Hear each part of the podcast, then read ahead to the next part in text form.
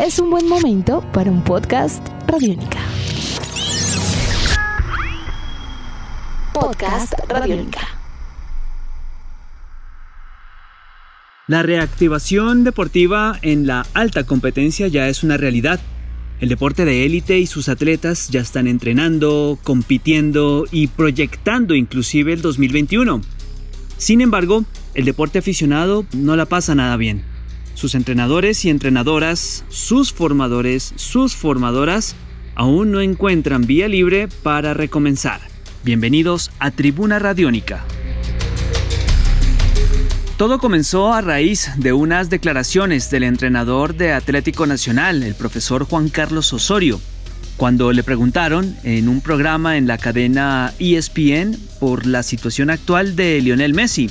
Palabras más, palabras menos, manifestó que más que preocuparle el momento que vive el jugador rosarino, le angustia más lo que ocurre acá, en nuestro país.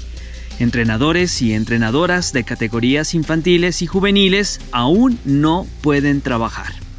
En las comunidades seguramente el tema preocupa, pero primero comencemos por indagar qué es un entrenador o una entrenadora comunitaria.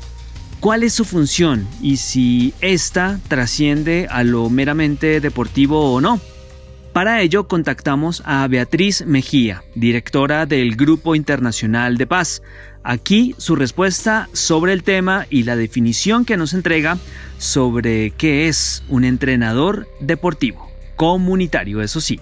Bueno, Juan Pablo, en primer lugar, ¿qué puedo decir? El entrenador y la entrenadora comunitarias cumplen un papel relevante en los territorios y sobre todo en esos territorios con tan baja institucionalidad o que han estado más afectados por el conflicto armado, por las violencias, porque definitivamente ellos casi que podría decir yo que asumen un rol que muchas veces ni la familia ni el Estado asume para niños, niñas y jóvenes en estos territorios. Ellos se convierten en una figura de soporte afectivo. De hecho, en algunos lugares terminan siendo un multirol, no solamente para niños y jóvenes, sino para demás actores de la comunidad, porque ellos son los, además de los entrenadores, los psicólogos, los terapeutas, los profesores, casi los papás sustitutos, los que dan el consejo, los que resuelven cómo congregan a toda la comunidad alrededor del deporte, cómo hacen un festival, cómo buscan los recursos, etcétera, etcétera, etcétera. Y son realmente, yo siempre lo he dicho, unos llaneros solitarios que no les ha importado nunca el reconocimiento de los demás porque lo hacen en la mayoría de los casos de manera genuina porque les nace del corazón el servicio. Entonces yo podría decir incluso que el más grande voluntariado social que existe en este país son los entrenadores y los entrenadores comunitarios. Eso por un lado. Por otro lado, es que si el deporte ha sido resistencia en este país para soportar las violencias, la guerra, es gracias a los entrenadores y entrenadores en las comunidades. Además digo entrenadoras porque cada vez son más mujeres las que además están asumiendo este rol. Pero ha sido el deporte resistencia para poder decir, mientras que aquí estamos en guerra o mientras que aquí nos están matando, mientras que aquí nos están masacrando, nosotros estamos protegiendo la vida, protegiendo la vida de los niños y niñas que están formándose a través del deporte, que además está integrando a los diferentes actores alrededor de una actividad que les apasiona, que les da identidad como territorio, como país. Entonces, es un rol definitivamente crucial en el desarrollo de Colombia. Lo digo sin ninguna duda. La coyuntura sanitaria que ha vivido nuestro país desde marzo ha paralizado buena parte de las actividades deportivas, sobre todo en espacios cerrados como escuelas, centros educativos, coliseos, gimnasios. ¿Qué puede estar pasando en los territorios nacionales? ¿Cuál puede ser la situación actual de nuestros y nuestras entrenadoras a nivel nacional? Yo podría decir tres cosas. Son invisibilizados, su labor no está dignificada, su oficio no está dignificado y no están lo suficientemente valorados por los diferentes actores del país. Lo primero lo sustento en que no existe una base de datos siquiera. Si tú no tienes un club legalmente constituido y ya sabemos qué significa legalmente constituido con las precarias condiciones que hay en muchísimos de los territorios que muchísimos de los colombianos ni siquiera conocen, ni siquiera han llegado. Entonces, si no están los clubes organizados, que claro, que el deber ser, hay unos que siempre tienden a pensar que la solución es regular todo, pero en un país como estos no es la solución, no lo ha sido, no existen todavía las capacidades y los recursos suficientes para exigir esto. Entonces, si no eres un club, no eres parte de una liga, si desconfías en la liga, etcétera, y no quieres hacer parte de ella simplemente porque no tienes la forma jurídica para hacerlo como club, pues quedas absolutamente eliminado del juego. Así, tal cual. Entonces, no existen el reconocimiento y la identificación porque creo que está ligada a la tercera razón que estoy dando, porque no hay una suficiente valoración de su oficio, no se conoce cómo funciona la dinámica comunitaria y entonces no se entiende cuál es el rol relevante de los entrenadores y las entrenadoras en los territorios. Definitivamente no se ha todavía comprendido por parte de muchos responsables de política y de respaldo y promoción del deporte, no se ha reconocido el valor pedagógico que tiene el deporte en términos de paz, a pesar de que se pueda enunciar y en las conferencias se pueda decir y en los discursos, etcétera. La acción al final es quien determina qué tan importantes han sido ellos.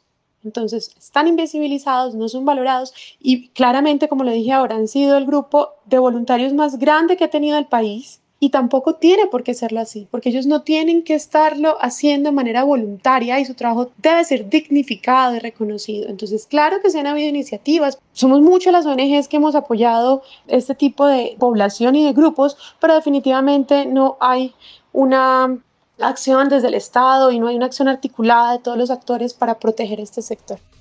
Y ahora la pregunta para Beatriz necesariamente debe ser la siguiente. ¿Cómo ayudarlos? A todos ellos, a todas ellas, qué mecanismos pueden ser útiles para mejorar sus condiciones y por supuesto atender sus necesidades a lo largo y ancho del territorio nacional? Con respecto a los mecanismos, hay múltiples mecanismos que podemos usar y creo que podemos empezar por lo más simple. La política pública de deporte llamada hacia un territorio de paz por lo menos en el título enuncia la intención que tiene, a pesar de que pues no se esté sustentada la relación entre deporte y paz allí en las acciones, pero bueno, digamos que hay una, una intencionalidad, que eso es bien importante. Creo que aquí lo, lo relevante va a ser que definitivamente sí se creen instrumentos de política que Obviamente esto pasa también por unos recursos, por la asignación de unos recursos públicos, no solo por la asignación de recursos públicos, pero entre otras cosas por la asignación de recursos públicos y otro tipo de garantías y fomentos a este grupo poblacional. Creo que es relevante que se avance en la creación de instrumentos de política hacia este grupo poblacional. En segunda instancia, esto como Estado, ¿no? Desde el Estado. Ahora, en segunda instancia, desde el tema de gobierno, el Ministerio del Deporte debe trabajar articuladamente con las organizaciones que estamos en los territorios, con las organizaciones deportivas, con las organizaciones sociales, como las ONGs, como Grupo Internacional de Paz en nuestro caso, que trabaja específicamente en el sector de deporte para el desarrollo, y con los demás aliados que hacen parte de ese subsector. Nosotros contamos con un lado de la película, los otros cuentan con otro lado de la película y si entre todos construimos este mapa, lo mínimo que alcanzamos a hacer es construir incluso una base de datos donde se identifiquen y luego el instrumento de política pueda beneficiarlos. Entonces, creo yo que desde el ministerio tienen definitivamente que superar el tema de que sea solo un programa. Debemos trabajar conjuntamente todos los actores y el ministerio es el llamado además a congregarnos, a escucharnos, a apoyarse nosotros en los saberes de las organizaciones, en los saberes de los territorios. No podemos estar planeando más desde las oficinas, ni desde los expertos, ni no. Tenemos que empezar a planear desde lo que pasa en los territorios, desde quien conoce los territorios. Beatriz también hace un llamado, como complemento de la respuesta anterior, hace un llamado a aquellos actores y figuras del deporte, como lo hizo el profesor Juan Carlos Osorio, a que se concienticen sobre el tema y también den a conocer las necesidades de aquellos formadores y de aquellas formadoras de la población juvenil e infantil que no la estén pasando nada bien. Para finalizar, nos preguntamos, ¿qué rol ha jugado la pandemia en todo esto? ¿Es directamente responsable por la situación actual que viven aquellos y aquellas personas que entrenan y que forman a la población infantil y adolescente en las diversas comunidades? Esto nos dijo Beatriz Mejía, directora del Grupo Internacional de Paz. Bueno, claramente la pandemia lo que hizo fue poner en evidencia asuntos de nuestro modelo de desarrollo. Yo siempre he dicho que sí, claro, ha encrudecido algunas, muchos de las dinámicas económicas y sociales, pero al final lo que hizo fue visibilizar, destacar, poner en evidencia y creo que para muchos que estamos en el sector ha estado en evidencia lo desatendidos que son como población los entrenadores comunitarios. Porque pues una vez ellos suspenden actividades, además una actividad que transversaba la vida de muchos colombianos, y no estoy hablando solo de el tema de televisivo, de espectáculo, de empresa, de negocio, sino que transversaba la vida de la mayoría de los colombianos que están en estos territorios. Una vez se suspenden las actividades, se nos olvida quiénes han soportado esto que ha contribuido al capital social, a generar capital social y es tenaz, porque entonces ellos tienen que seguir con su vida, tienen que seguir comiendo, tienen que seguir sustentando una familia,